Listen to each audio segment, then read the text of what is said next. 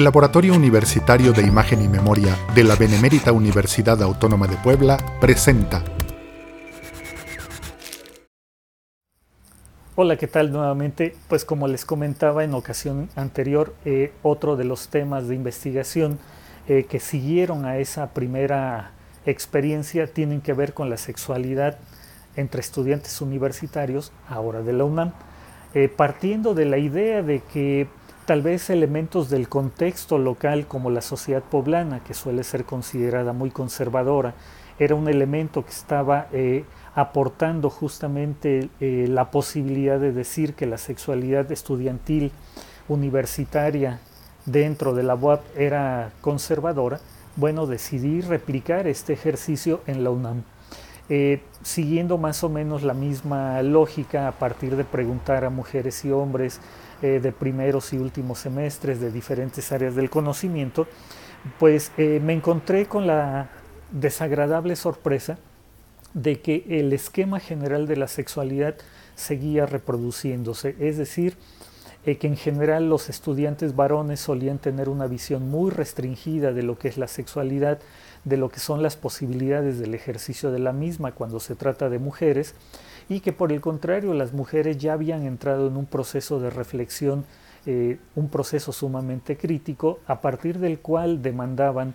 eh, por parte de sus pares varones un grado o un nivel de apertura mayor para una vida sexual más placentera.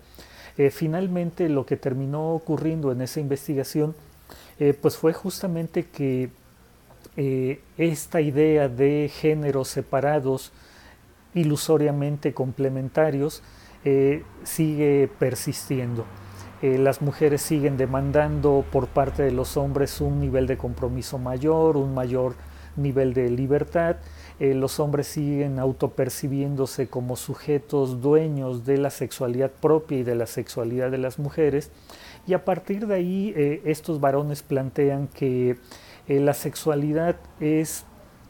todo aquello que está solamente orientado a la satisfacción de las necesidades masculinas. Lo otro puede esperar o en su defecto, en el peor de los casos, puede ponerse en duda. De ahí que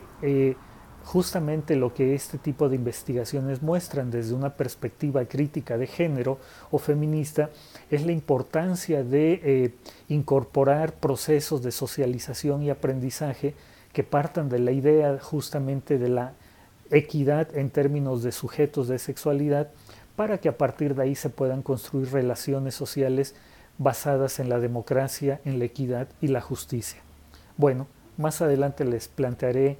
eh, el rumbo que tomaron las siguientes investigaciones. Hasta la próxima. Esta es una producción del Laboratorio Universitario de Imagen y Memoria de la Benemérita Universidad Autónoma de Puebla.